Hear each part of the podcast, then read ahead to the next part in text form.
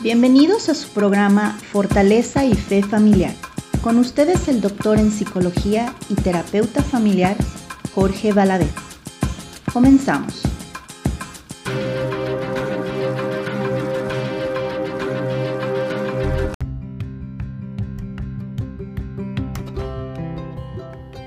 Hola, ¿qué tal? Muy buena tarde.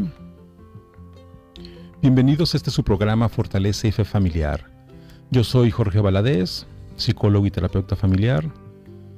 Como todos los miércoles, estamos aquí eh, compartiendo este espacio para hablar de algunos eh, tópicos interesantes. Primero que nada me gustaría enviarles saludos a todas nuestras radioescuchas. Es un gusto que estén desde sus casas, trabajos, en el automóvil escuchando cada semana aquellos temas de los cuales nos gusta compartirles. Y el día de hoy vamos a, platicar sobre un tema muy interesante eh, que está relacionado con, este proceso natural de, envejecer, ¿no? Entonces tiene que ver con, los adultos mayores, con el cuidado, el acompañamiento mutuo en estas relaciones que, tenemos con, con nuestros adultos mayores. Para hablar de este tema, está aquí conmigo el doctor Miguel Sagún. Sagún. Él es doctor en psicología social por la Universidad Autónoma de Barcelona. También es profesor de tiempo completo en el Departamento de Psicología de la Universidad Autónoma de Aguascalientes, donde bueno, ha realizado docencia, investigación en psicología social y metodología de la investigación. Eh, imparte también docencia en, psicología en la Universidad Cuauhtémoc, plantel Aguascalientes, él estuvo por casi 10 años eh, también elaborando como docente investigador en el Departamento de Psicología Social de la Universidad Autónoma de Barcelona. Y su trabajo de investigación eh, se enmarca en la línea del cuidado, instituciones y el discurso. Actualmente también es director de Caleidoscopio, una revista semestral de ciencias sociales y humanidades. Eh, les comento que Miguel ha sido becario en el Ministerio de Educación, Cultura y Deporte de España, también por el Consejo Nacional de Ciencia y Tecnología en México. Y bueno, y actualmente también es miembro del Sistema Nacional de Investigadores. Hola Miguel, ¿cómo estás? Hola, ¿qué tal? Un gustazo eh, la invitación, Jorge, encantado de, estar por aquí. No, un gusto que haya aceptado. También déjame les comento que bueno, Miguel fue parte del plantel docente cuando yo estudié el doctorado. Entonces ahí estuvo compartiendo de su experiencia en el doctorado institucional en psicología. Así es, así es. pues, ¿qué te parece si entramos en tema, Miguel? Me parece estupendo. Eh, vamos platicando, ¿por, qué es importante hablar de las personas adultas mayores? Claro, sí, fíjate que yo pienso que hay, hay varias razones para, para considerarlo, ¿sí? Creo que eh, una que a mí me parece particularmente relevante, y bueno, esto tiene que ver con el trabajo que yo hago como psicólogo social, que es un trabajo fundamentalmente de investigación, pero eso no quiere decir que no tenga su lado aplicado, es que el lugar que ocupan los adultos mayores en una sociedad determinada nos dice mucho de esa sociedad, nos dice mucho de sus valores, nos dice mucho de sus formas de relacionarse con la vida, nos dice mucho de sus carencias, nos dice mucho de sus limitaciones, de lo que está en crisis. Creo que ahí emergen muchas cosas con muchísima claridad. ¿sí? Entonces, eh, para mí esa sería una primera razón de importancia. Luego hay otra, creo que no es menos importante, pero quizá este, yo suelo dejarla en segundo lugar, pero dependiendo de desde dónde se trabaje, quizá podría ser la primera. Y es que si tenemos suerte, si las cosas nos salen más o menos bien, todos vamos a llegar a ser adultos mayores. Exacto. Ojalá. Todos vamos a llegar a la vejez. Claro, vivimos en un contexto social en donde, claro que hay muchas limitaciones, hay muchas situaciones críticas, hay muchas situaciones mejorables, pero finalmente, eh, digamos, por lo menos como tendencia general, ¿sí? Eh, la esperanza de vida ha ido creciendo de manera más o menos consistente generación tras generación, ¿sí? Em, no sé, recordemos que eh, ya incluso desde la supervivencia de los niños pequeños, la cosa ha cambiado drásticamente gracias a eh, ciertas prácticas de cuidado de la salud que se han difundido de múltiples maneras. Eh, pero si eso lo vamos extendiendo eh, con todo el saber sanitario acumulado, con toda la atención médica, con todos los cuidados que se le da a la gente que conforme va creciendo, pues vamos a ver que es muy probable que lleguemos a los setenta y tantos o más. Entonces, eh, ese escenario nos plantea preguntas, ¿no? Nos plantea preguntas importantes. ¿Cómo será nuestra vejez? ¿Qué podremos hacer en nuestra vejez? Eh, y yo creo que eso también lo hace, mm, lo hace muy importante. Sí, sí. Porque si relacionamos las dos cosas que comentaba, podemos entender mucho de una sociedad viendo cómo se trata a sus adultos mayores y además todos eventualmente seremos adultos mayores una cosa que aparece en primer plano es que no todos han tenido y no todos tendremos las mismas condiciones para envejecer. ¿sí? Dicho de otro modo, las cuestiones de desigualdad social se acusan mucho más cuando eres adulto mayor. Mira, me gustaría relatar un ejemplo. Eh, yo tengo unos colegas que quiero mucho, eh, ellos viven en Barcelona, él es catalán, ella es mexicana, es de la Ciudad de México, y entonces a ella se le ocurrió, este, porque su mamá, pues digamos, por la muerte de sus hermanos, eh, etcétera, etcétera, se fue quedando sola, se le ocurrió llevársela a vivir a Barcelona. Y claro, esto era un gesto de amor, evidentemente. Era una manera de cuidarla, de tenerla cerca, de estar con ella. Bueno, la señora no quiso quedarse. O sea, sí llegó a Barcelona y dijo, no, gracias. Claro, y no es porque Barcelona sea un mal lugar para vivir, de hecho, objetivamente hablando, tiene un montón de ventajas. Tiene un transporte público muy adaptado a personas con alguna discapacidad este, para moverse, tiene eh, una serie de servicios que son de libre acceso o casi de libre acceso que, que ya querríamos en otras partes del mundo, tiene unos espacios públicos maravillosos, centros cívicos donde la gente mayor y otras personas pueden hacer muchas cosas juntos, etcétera, etcétera. Pero claro, eh, aquí el factor clave es que la mamá de mi amiga extrañaba su espacio, extrañaba su medio, extrañaba el barrio en donde conocía a los vecinos, en donde conocía a los tenderos, en donde conocía a la gente que hacía vida en común en ese pequeño espacio. Sí. Entonces, de alguna manera ya había un referente que borrado, quitado para esta persona ya en su, en su etapa adulta, de, adulto mayor, en su etapa de vejez, pues le estaba quitando algo muy importante para su vida. Claro, claro. Sí, imagínate, si yo lo pienso en, en mi experiencia de haberme mudado a otro país hace dos años y medio, y de una ciudad que a mí me encanta, que es Guadalajara, que siempre digo que es la capital de Latinoamérica, por, por, por cierto, este, eh, en una edad pues, mediana, ¿no? O sea, todavía no llego a ser adulto mayor, ojalá llegue, eh, un, un, proceso de adaptarte a esto, ¿no? Yo no sé, este, pues, yo sé que estuviste en Barcelona, a mí me costaba, extrañaba yo curiosamente la ciudad, digo, obviamente sí a mi familia, a los amigos, pero la ciudad, pues, ¿no? O sea, el caminar por algo que era reconocible para mí, pues, eh, eh, es lo que extrañaba mucho, ¿no? Me imagino que en este caso la, mamá de tu amiga, pues seguramente, eh, me imagino que, que es algo así como extrañar también, como comentabas, los espacios, el barrio, todo esto, ¿no? Sí, claro, porque es curioso cómo en psicología estamos acostumbrados a pensar que lo psicológico ocurre de alguna manera de la piel para adentro, sobre todo en la cabeza. Y no, lo psicológico está en buena medida afuera. Evidentemente tienes que tener en orden tus órganos, sobre todo el sistema nervioso, para que pueda haber actividad psíquica, ¿verdad? Pero esa actividad psíquica siempre se da en determinados lugares, en determinadas relaciones, con determinadas prácticas que tienen un carácter rutinario.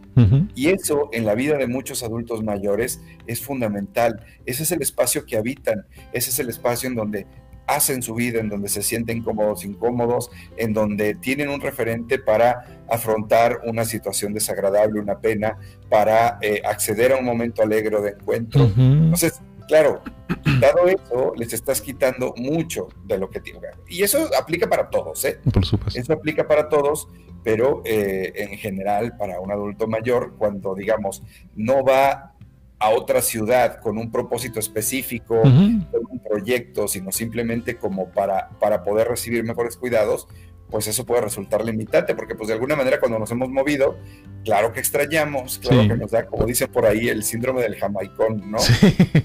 Eh, por el jugador este de fútbol. Eh, pero... Pero fue nuestra decisión, pues, ¿no? Y vamos por algo, ¿sí?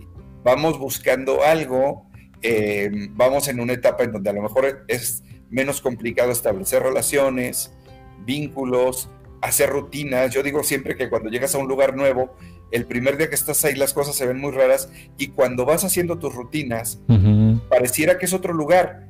Recuerdas el lugar la primera vez que lo viste y recuerdas el lugar que ves ahora, que ya estás acostumbrado a pasar por ahí o a hacer cosas ahí y pareciera que son lugares distintos. ¿Por qué? Pues porque la experiencia, los afectos están marcando cómo te vinculas con el espacio. Entonces creo que sí, ahí hay una diferencia muy importante y, y bueno, pues esto nos lleva a pensar pues de qué está hecha la cotidianidad de muchos adultos mayores, ¿no? Oye, si se implica, por ejemplo, ya cuando llegas a una edad adulta como más, no sé, de alguna manera la, rigidez eh, de, adaptarse, porque estoy pensando en casos, ¿no? Eh, una señora que vive en, en, un pueblo de Jalisco, este, su hija está aquí, luego su otro hijo está en Tijuana y son sus únicos dos hijos, ¿no? Entonces ella todavía puede, es independiente, o sea, es mayor, pero no necesita cuidados de otros, ¿no? Pero obviamente siempre los hijos es como que ellos, pues mamá, acércate para acá, 20 temporadas para aquí Estados Unidos o temporadas en Tijuana y así como que quieren moverla. Y, el pueblo donde vive, digamos que no es un pueblo mágico, ¿no? O sea, tampoco no es como que extrañe este, un maravilloso pueblito, ¿no? Pero obviamente ella le, está contenta ahí, le gusta estar ahí. Este, y no, no les es atractivo, aunque sean sus únicos dos hijos, otras dos ciudades a la que, en la que ella, pues, no sé, creció o hizo toda su vida. Sí, claro, yo creo que ahí una dimensión que me parece que es bien importante rescatar cuando hablamos de eh, personas adultas mayores y cuando hablamos de mm, preocuparnos por ellas, de cuidarlas, una dimensión que hay que tener siempre presente es la dimensión de su deseo esa dimensión me parece que es central. ¿Cuál es su deseo? ¿Hacia dónde quieren ir? ¿Sí? Y a lo mejor esto no es tan evidente porque eh, si uno tiene problemas para saber qué desea, mm. pues este, eso significa que todo mundo podemos tener algún problema ahí, pero sí hay algo que, que se deja asomar y que tiene que ver con cómo hablamos de las cosas que hacemos, ¿sí? O sea, por ejemplo, me haces la invitación para participar en este espacio que, que diriges y yo digo, de volada conecto con eso porque me atrae, me parece interesante poder conversar con un colega, me parece interesante también pensar en distintos contextos, para eso en la psicología social que yo practico el tema de los, de los contextos en un sentido simbólico, en un sentido cultural es súper importante. Entonces, claro, de inmediato conecto y, mi deseo se moviliza. Pero ¿qué pasa con tanto adulto mayor eh, cuyos movimientos de vida se desencajan de su propio deseo y dependen más de los deseos, de las prerrogativas, incluso de la comodidad de la familia. Vente para acá, ¿por qué? Pues porque acá te puedo cuidar más a gusto, acá no me tengo que preocupar por ti, pero ¿y lo que tú quieres qué? Claro. No, y está su justificación de que, o sea, nosotros estamos en edad productiva, pues, ¿no? O sea, no podemos movernos porque estamos en, este crecimiento. O sea, tú puedes moverte, ya estás jubilada, no haces nada. De acuerdo, de acuerdo, pero fíjate, de fondo la cuestión sigue siendo, pero, pero tú qué quieres, ¿sí? Por supuesto. Pero tú qué quieres, porque es cierto, cada quien va haciendo su vida, cada quien va tomando sus decisiones, pero eh, cuando llegamos a un escenario en donde ni siquiera nos planteamos cuál es el deseo de la persona adulta mayor, pues también estamos, estamos contribuyendo a eliminarla como sujeto que desea, ¿sí? Y claro, pues si eliminamos a alguien como sujeto que desea, si, si no contribuimos a ejercitar esa capacidad de desear, que finalmente es la que nos moviliza, pues poca cosa queda, ¿no? sí, no, casi casi objetivizar, ¿no? se, convertirá casi casi en un objeto nada más, ¿no? entonces. Claro, es muy contrastante, eh, no sé, por ejemplo, a, mí hay un escritor que me encanta leer, no me encanta escucharlo por sus opiniones políticas, pero me encanta escucharlo, me encanta leer lo que escribe, eh, em, que es Mario Vargas Llosa. Sus opiniones políticas las aborrezco, pero me encanta cómo escribe. Y una cosa que me gusta de él es que si lo ves, por la manera en la que vive, por las cosas que hace, él parece no ceñirse a este ser viejo, Él sigue siendo, teniendo el timón de las decisiones que toma. Claro, estamos hablando de una persona que por múltiples motivos tiene una situación particular. Sí, está privilegiada, digamos. Tiene recursos económicos y tal. Claro, pero eso nos ayuda a pensar en lo posible para muchos adultos mayores, ¿sí? Y nos ayuda a pensar cómo en algo tan sencillo como sentarte a conversar con un adulto mayor puede emerger ese elemento de lo que el adulto mayor quiere. Mira, ahorita estamos haciendo un trabajo súper interesante eh, con dos colegas del departamento, con la, con la doctora Ángeles Basio y con la doctora Leticia Salazar, que seguro, no sé si te sonarán del, del, doctorado. Sí, Leti fue mi asesora de mi tesis, por cierto. Ya lo tienes claro, yo con Leti trabajo padrísimo eh, todo y que ella se orienta claramente en una perspectiva cognitivo-conductual y yo me oriento más eh, en una perspectiva socioconstruccionista y ahorita peor, ando dando el bandazo al psicoanálisis, ¿no? Así de... ¿A ah, qué caray? Ah, trabajamos, trabajamos de forma maravillosa y ahorita estamos desarrollando un proyecto basado en una cosa que se llama práctica de reminiscencias, que es para adultos mayores. La práctica de reminiscencias es muy interesante porque se puede trabajar con distintos fines, con distintos niveles digamos que hay un nivel muy complejo que es el de trabajo con personas que ya empiezan a presentar demencias, ¿no? Como una enfermedad crónico-degenerativa, pero nosotros le estamos trabajando con adultos mayores que eh, no están en esa situación, son adultos mayores que eh, son dueños de sus facultades, eh, que pueden participar y tal. y lo que estamos haciendo es este ejercicio bajo distintas actividades lúdicas de recordar de recordar desde el presente momentos valiosos de sus vidas, y hacer este ejercicio de memoria, este ejercicio biográfico en el vínculo con el otro, en el juego, y están surgiendo cosas muy interesantes. Digamos que la parte más aburrida para mí ha sido, este, ahorita acabamos de pasar la parte de pretest, ahí aplicamos este, una batería, este, ya, te digo, esa no es mi hit y además creo que soy muy malo haciendo eso, pero bueno. Eh, pero de todas maneras ahí me fui con el grupo de estudiantes con el que estamos trabajando y dejé que me orientaran y había una, eh, una prueba de memoria autobiográfica. Y entonces en la conversación con una señora, Ramona se llama la señora, eh, eh, la señora estaba un poco parca, un poco chiveada, em, seria, pero al ir explorando sus, recuerdos en relación con palabras clave, momentos en que me sentí muy triste, momentos en que me sentí muy contenta y tal, emerge el recuerdo de ella preparando de, la etapa de pubertad, de no, 12, 13 años, preparándole el desayuno a su papá antes de que se fuera a trabajar a los ferrocarriles, a los talleres de ferrocarriles aquí en Aguascalientes. Aguascalientes fue un centro ferrocarrilero muy importante. Todo eso evidentemente ya no existe, pero queda la memoria. Durante un tiempo fue eh, clave. Buena parte de la población se dedicaba al trabajo en los talleres de ferrocarriles.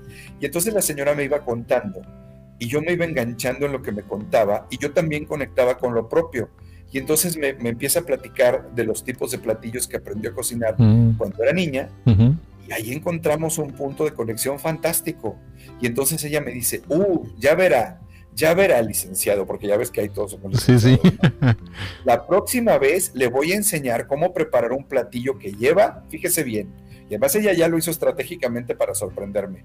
Lleva mole, lleva hígado y lleva chocolate. No, perdón, lleva hígado, chocolate y papas.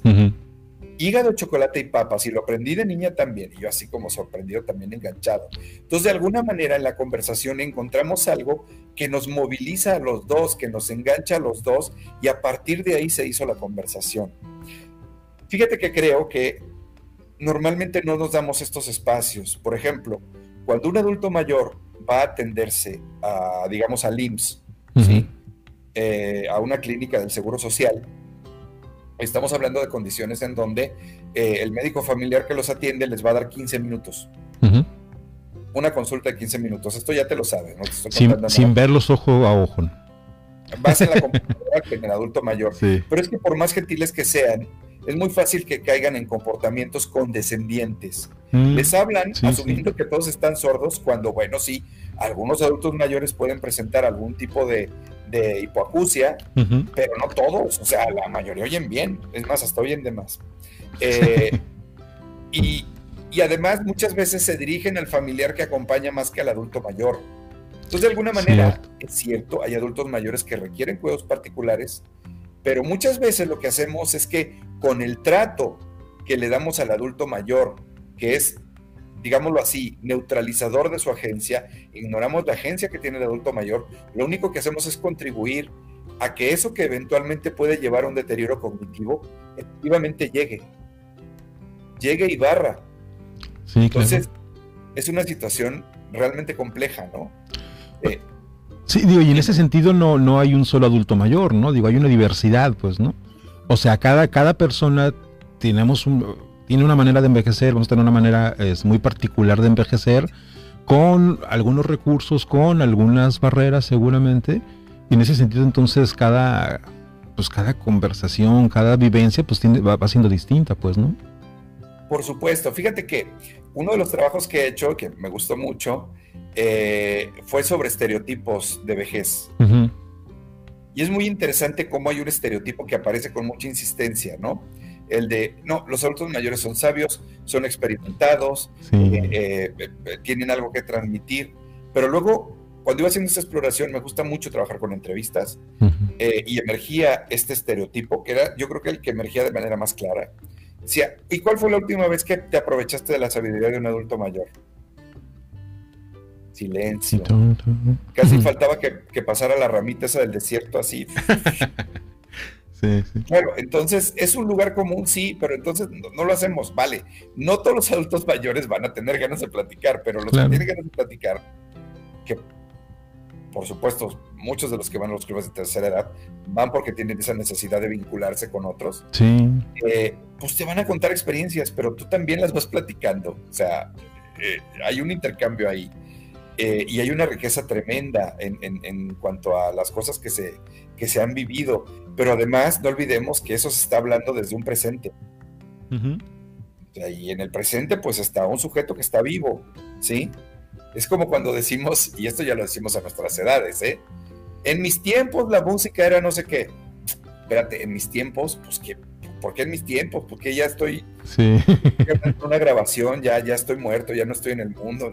No, claro que no, estos también son mis tiempos, ¿sí? Entonces creo que mucho del vínculo con el adulto mayor tiene que ver con eso. Y la diversidad, clarísima, y, y diversidad en varios sentidos, ¿sí? Tenemos adultos mayores que han crecido en condiciones muy diferentes y que incluso dentro de las mismas condiciones, por las posiciones que han ocupado como hombre que se casó, como hombre que no se casó, como mujer que se casó y tuvo hijos o como mujer que nunca tuvo hijos, etcétera, etcétera, hablamos de trayectorias bien distintas. Yo recuerdo a una tía de mi esposa, eh, que ya murió, que la echamos de menos, ella tuvo muy claro a muy temprana edad que no quería casarse, que quería trabajar y que quería viajar. Y mira, la señora viajó por donde le dio la gana, desde Siberia hasta la Patagonia, y se dio la vida que quería. tuvo condiciones que se lo posibilitaron, desde luego, pero ahí hablamos de alguien que decidió seguir otro camino. Estamos hablando de una señora que creció en, este Aguascalientes, ¿no? No, digamos, no, no, era un terreno, digamos, demasiado fértil para que las mujeres decidieran seguir una sí, ¿no? Eh, pero es que además hay otra cuestión. Trabajamos mucho con instituciones que dan servicios a adultos mayores y en las mismas instituciones nos cuentan cómo eso está cambiando. Por ejemplo, los clubes de la tercera edad, hasta ahora lo clásico es que a los adultos mayores les gustara juntarse, sobre todo a las mujeres a hacer manualidades, a los hombres a jugar dominó, a preparar bailables, sí, a hacer concursos de baile. Y eso está cambiando, está cambiando radicalmente. Ahora tienes adultos mayores que se quieren juntar a aprender idiomas, o que se quieren juntar a ver películas, o que se quieren juntar a aprender a cocinar, no nada más a, hacer un convivio y comer, sino a aprender a cocinar cosas, o que incluso se plantean cómo hacer circuitos para cuidarse entre ellos y hacer visitas a la persona, a, a, su compañera que no vino porque está malita, ¿no? Entonces, eso también está cambiando. Es decir, no solo hay cuestiones de diversidad a nivel individual, sino también cuestiones de diversidad a nivel generacional y a nivel de, pequeños grupos. Entonces, yo, bueno, no sé, ¿qué quieres que te diga? Es un terreno muy interesante. Sí, y, a qué se verán estos cambios eh, en, lo social, a esta, que, están como más en la cuestión de participar como... Fíjate cómo, eh, o sea, nosotros, si tenemos la suerte, vamos a llegar a ser adultos mayores, pero vamos a llegar siendo los que somos, con las trayectorias que tenemos, con los intereses que tenemos, y entonces claro que vamos a buscar cosas distintas a las que estarían, buscaron nuestros abuelos o a las que incluso buscan nuestros padres, ¿sí? Yo veo diferencias muy importantes, por ejemplo, entre mis abuelos y mis padres. Mis padres han sido muy claros con nosotros de que, pues puntualmente pueden cuidarnos a los niños, pero que ellos quieren hacer sus cosas y quieren salir y quieren viajar. Entonces, claro, ahí el terreno es súper diferente.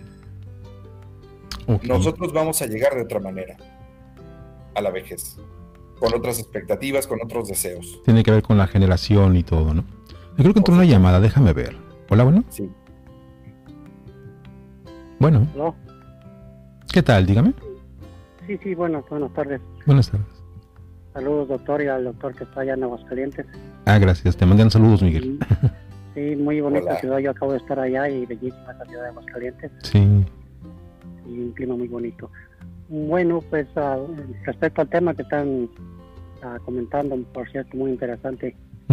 Ah, ¿De qué, cómo asimilar uno cuando, yo sé, nuestra pregunta tal vez sea muy tonta? No, no. Pero asimilar cuando uno ya es viejo, mayor de edad, no sé. Porque ahorita me llamó la atención lo que dijo el doctor, que, oh, en mis tiempos la música, lo que iba, obviamente eran otros tiempos, los de nosotros, yo en mis 50 a los de ahorita y pues yo obvio todavía no me siento viejo, no estoy viejo, todavía me siento me siento muy joven todavía para trabajar y todo, pero pues a veces cuando uno le dice a los hijos eso, pues uno ya siente que ya no está tan joven y pues es la verdad, pero a qué edad uno debe asimilar que ya pues uno ya va para para que ya es adulto mayor. ¿Sí? ¿Eso te refieres? ok. Pues déjame le pregunto a Miguel, por acá una persona me dice que bonito Aguascalientes, que lo conoce, que qué padre que andas por allá. Y eh, escuchaba esto que comentabas de, cuando un adulto dice que ah, la música en mis tiempos es, es, lo mejor. Y dice, oye, eh, que, él pregunta que, que ha quedado, cómo se da cuenta cuando alguien ya, digamos que ya se le pudiera decir, ah, es que eres un adulto eh, mayor, pues, ¿no? Porque dice, pues es que yo sigo trabajando, este, ya tienes Claro. Y unos años sigue, tiene sus añitos, pero se siente, se siente bien, pues, ¿no? Gracias, sí. Oye, esa es una pregunta maravillosa, ¿sí?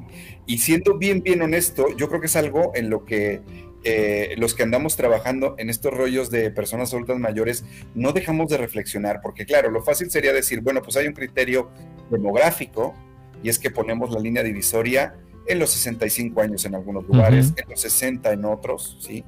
Eh, en, Portugal, por ejemplo, ya hicieron variable la edad. Hicieron variable por un tema de pensiones. Oh. En función de la esperanza de vida, van moviendo la edad a la que se considera una, eh, una persona, se le considera legalmente un adulto mayor. Pero claro, eso es sacarle la vuelta a la pregunta en toda su profundidad. Sabemos que vamos acumulando cambios a nivel eh, biológico, sabemos que eh, van apareciendo ciertas mermas, ¿no? Mermas, por ejemplo, en la capacidad para producir hormona de crecimiento, para generar músculos, si es que hacemos actividad física. Sabemos que también eh, nuestros riñones, por ejemplo, pueden empezar a presentar algunas pequeñas, no necesariamente preocupantes, em, reducciones en su capacidad de, filtrar y de, retener determinadas sustancias en el organismo. Sabemos que la velocidad de reacción también va disminuyendo. Sabemos que empieza a aparecer el cansancio eh, eh, de la vista. Eh, y bueno, también aquí entra toda la variación. Sabemos que dependiendo del estilo de vida, esta parte biológica puede afectarse más o menos, pero aún así no tenemos la respuesta. Lo que sabemos es que un buen día el mundo nos empieza a tratar de otra manera. A lo mejor ya estamos muy canosos, a lo mejor ya somos abuelos, a lo mejor eh, ya estamos pensando en la jubilación, eh, si es que tenemos la suerte de tener jubilación, ¿verdad? ojalá, ojalá. Eh, y el mundo nos trata de otra manera.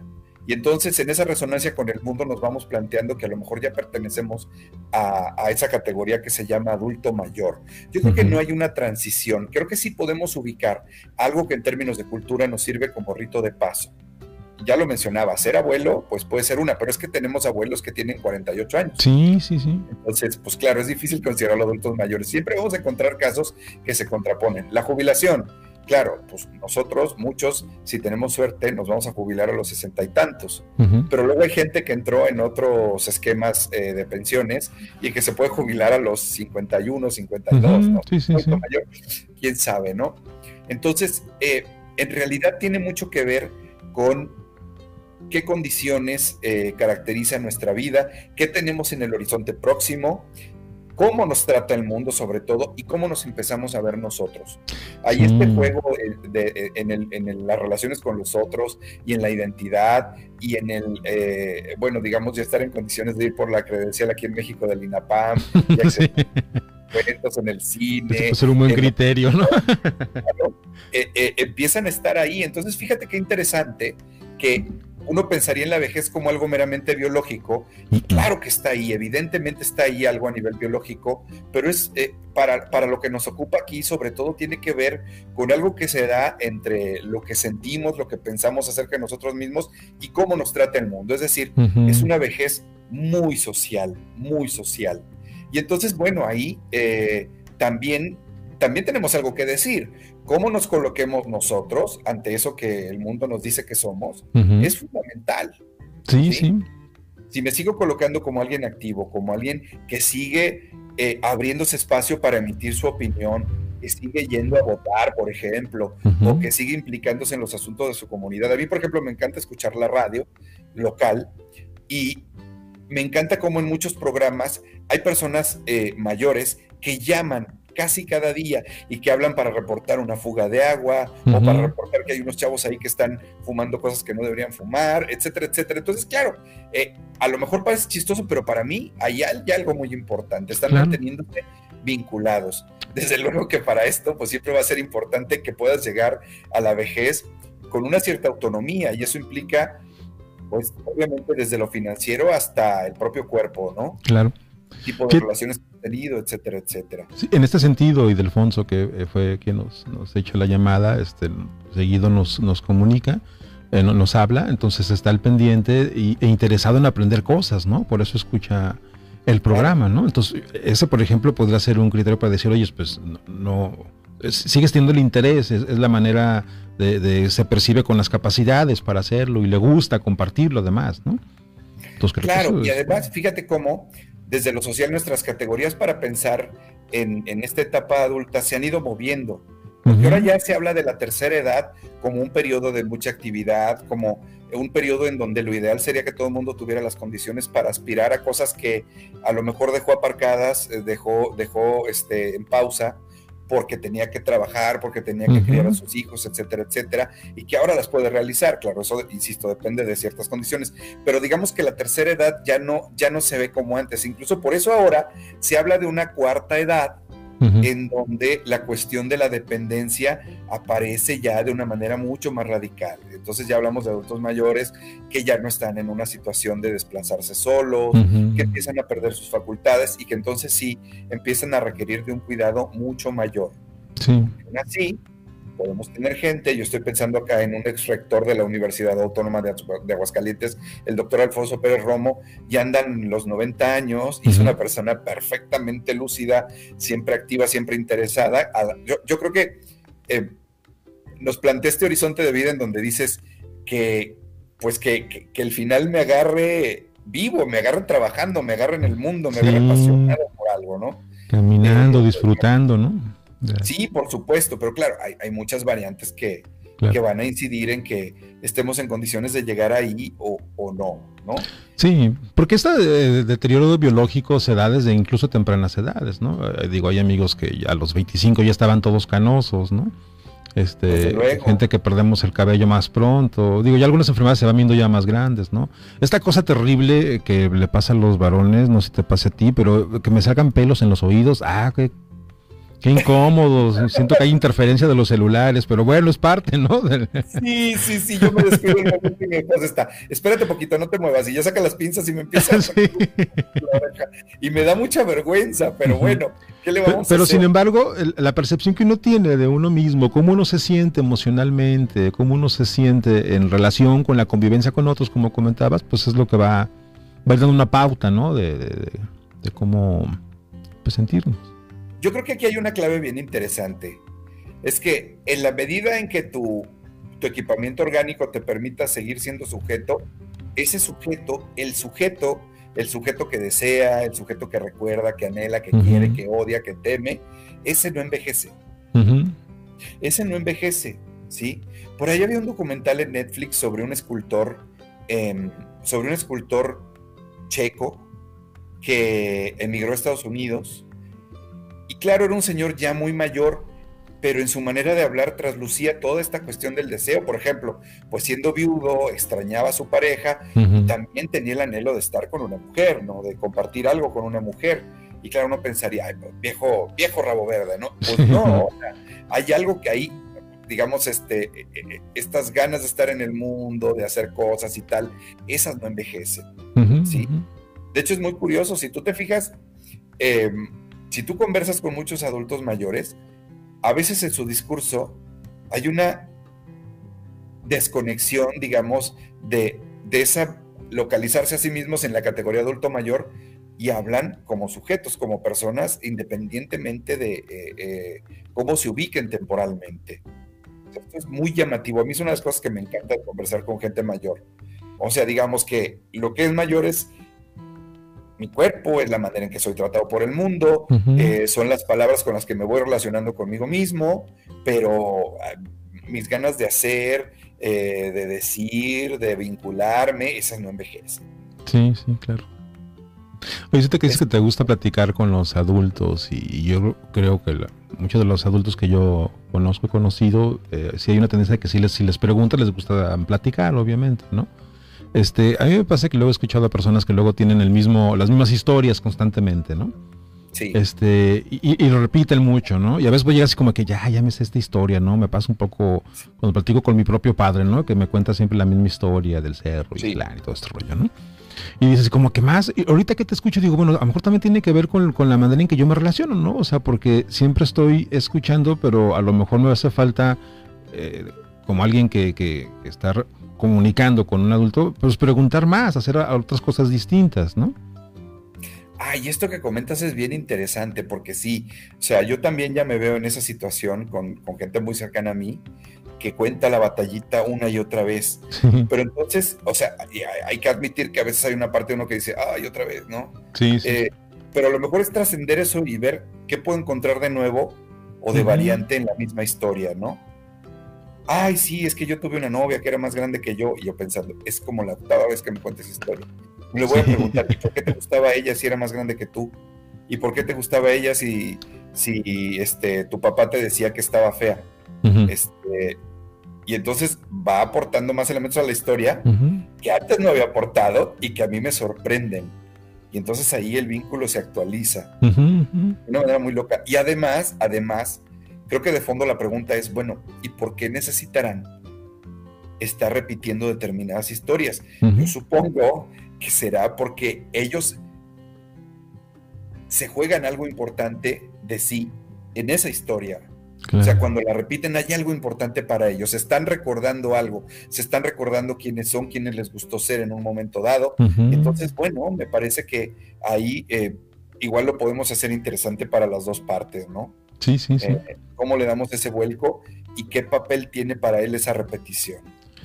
Sí, que se reafirmen, digamos, ¿no? Y preguntar más, más, más allá. Yo tengo un amigo de la infancia este, realmente tengo mucha mala memoria para recordar muchos de mis eventos del pasado. Y me pasa que cuando este amigo Omar, alias el Panda, lo veo, me recuerda experiencias que solamente platicando con él dije, uy, de veras, ¿no? Ya vienen las risas y los llantos y lo que sea, este, pero, pero que no estaban dentro de mi campo este, de la, del, del de la memoria en ese momento, ¿no? Hasta, que lo, lo, platico con él, ¿no? Te hubiera, te hubiera costado acceder solo, ¿no? Sí, sí, sí, sí, obvio. No, sí, ni, en cuenta, ¿no? Solamente la relación con él, pues, ¿no? Y por eso me gusta platicar con él. Lo veo una vez al año solamente, este, y es, ha sido mi amigo el, más antiguo que tengo, creo. Y está muy padre, pues, ¿no? Entonces me imagino que es un poco así con los adultos también, pues, ¿no? Claro, sí. Sí, es como eh, buscar, buscar ese punto de interés desde mí, lo que me está diciendo, y reconocer que para él hay algo importante en este ejercicio de, repetir. Claro, la cosa se complica un poco más ya cuando hablamos de la emergencia de alguna forma de, senilidad, sí, sí, eh, eh, ya de manera franca, ¿no? Cuando eh, la misma persona te saluda cuatro veces seguidas, ahí ya se necesita alimentar un tipo de paciencia, de cuidado muy particular, muy particular. Sí, Que eso nos lleva a las habilidades que necesitan las personas que cuidan a adultos mayores, ¿no? Que también es otra, otra cosa importante. Sí, desde luego, desde luego. Y ahí, bueno, afortunadamente hay, hay muchos trabajos, hay este, muchas propuestas, uno puede encontrar un montón de literatura, incluso, incluso hasta material a nivel de, videos de YouTube, etcétera, etcétera. Pero yo creo que hay cosas que podemos rescatar. Bueno, primero yo creo que lo que se necesita es una cosa que necesitaríamos todos en cualquier tipo de relación que tengamos, cualquiera, cualquiera, cualquiera, que es recordar que lo que tienes enfrente es, es un otro como tú. O sea, desde la diferencia, pero como tú. Yo creo que a veces eso puede pasar a segundo término. Por ejemplo, como psicólogos, estamos tan al pendiente de lograr algún resultado en el otro que se nos olvida que es un otro como tú, que también tiene sus frustraciones, sueños, sus propias ideas sobre lo que está en juego ahí en esa relación. Y a veces uno trae su agenda y puede estar prestándole más atención a la agenda que trae uno que a lo que trae el otro. Entonces yo creo que eso, eso sería como lo primero, ¿no? A mí me ha tocado en alguna ocasión estar haciendo una entrevista a algún adulto mayor intentando recuperar su experiencia como coordinador de clubes de tercera edad. Pero entonces ha emergido en algún momento eh, el recuerdo de una situación dolorosa y la persona se ha metido de lleno en esa experiencia afectiva y ha empezado a llorar. Y claro, yo en ese momento dije, bueno, hay que aparcar, apagar la grabadora, aparcar todo el tema que tiene que ver con la entrevista de investigación. Esto no lo voy a usar como entrevista de investigación y me voy a dedicar a estar acompañándolo. los colegas le llaman contención, le llaman primeros auxilios. Yo soy más simplón y le llamo acompañarlo en lo que está pasando. Y ya y estarlo escuchando y está, hacerme presente con él y devolverle lo que veo que va diciendo y rescatar los elementos que me parecen valiosos. Y así, así hasta que, eh, bueno, ya también uno recuerda, no hay que asustarse con el llanto del otro, ¿verdad? Es Algunos les crean un poco de ansiedad, pero no pasa nada es una descarga tonal, ya está, lo acompañas y, listo, ¿no?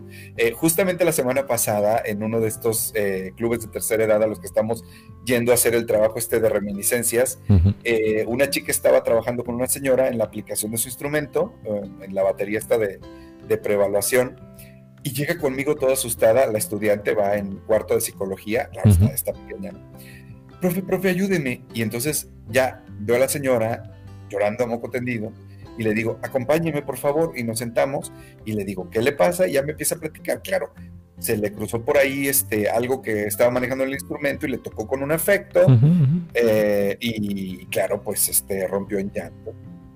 Y entonces, pues la acompañé y tal, pero luego sí platiqué con la estudiante de psicología, le dije, ¿qué pasó?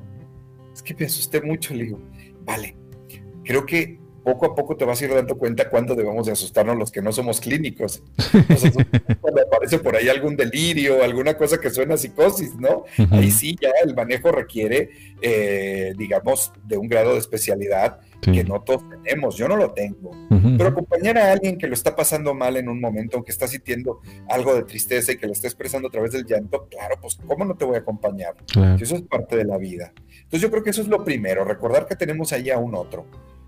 Lo segundo, bueno, dependiendo del área en la que estemos trabajando con adultos mayores, pues hay que formarnos, hay que capacitarnos, hay que ver cuando algún elemento es parte normal de la vida y por tanto parte normal de la vida en la vejez y cuando eso puede ser indicio de algún tipo de eh, problema, de patología que requeriría la atención de un especialista. Creo que eso también es bien importante. ¿eh? Eh, la otra cosa tener tiempo para estar con el adulto mayor. Uno no puede ir con carreras a trabajar con adultos mayores.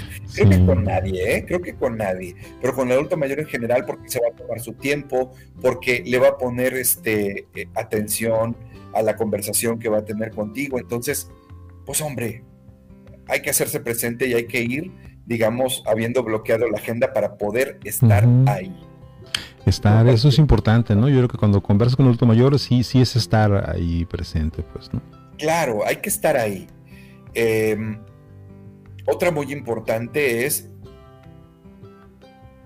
yo creo, ir con, con cierta autenticidad, ¿no? Y hablar también de lo propio. Yo sé que, digamos, dependiendo del tipo de trabajo que se haga de psicología, a veces se requiere tener una presencia más aséptica, pero bueno, afortunadamente, eh, tal como trabajo yo, pues yo también pongo sobre la mesa mis historias y ahí logramos que haya intercambio de historias. Y me parece que eso también es muy relevante. Nos, nos, hace más cercanos de los dos lados. Sí, sí. Eh, y, la gente que nos escucha, que esté ahí, que sean Carl Rogers le llamaba esto de ser genuinos, pues, ¿no? O sea, en esta parte del acompañamiento, pues. Efectivamente. De, hecho, buena parte de lo que te digo tiene que ver con, eh, con elaboraciones que hago desde lo que leí hace muchísimos años de, Rogers. Me parece que en Rogers hay muchísimas cosas rescatables, ¿no? Sí, creo que sí. Eh, eh, independientemente ya incluso de, la corriente psicológica en la cual te ubiques, creo que ahí Rogers tiene un carácter bastante transversal como, digamos, como, como caja de herramientas básica. Ándale, Incluso no para psicólogos, para cualquier persona que quiera tener una conversación este, productiva, ¿no?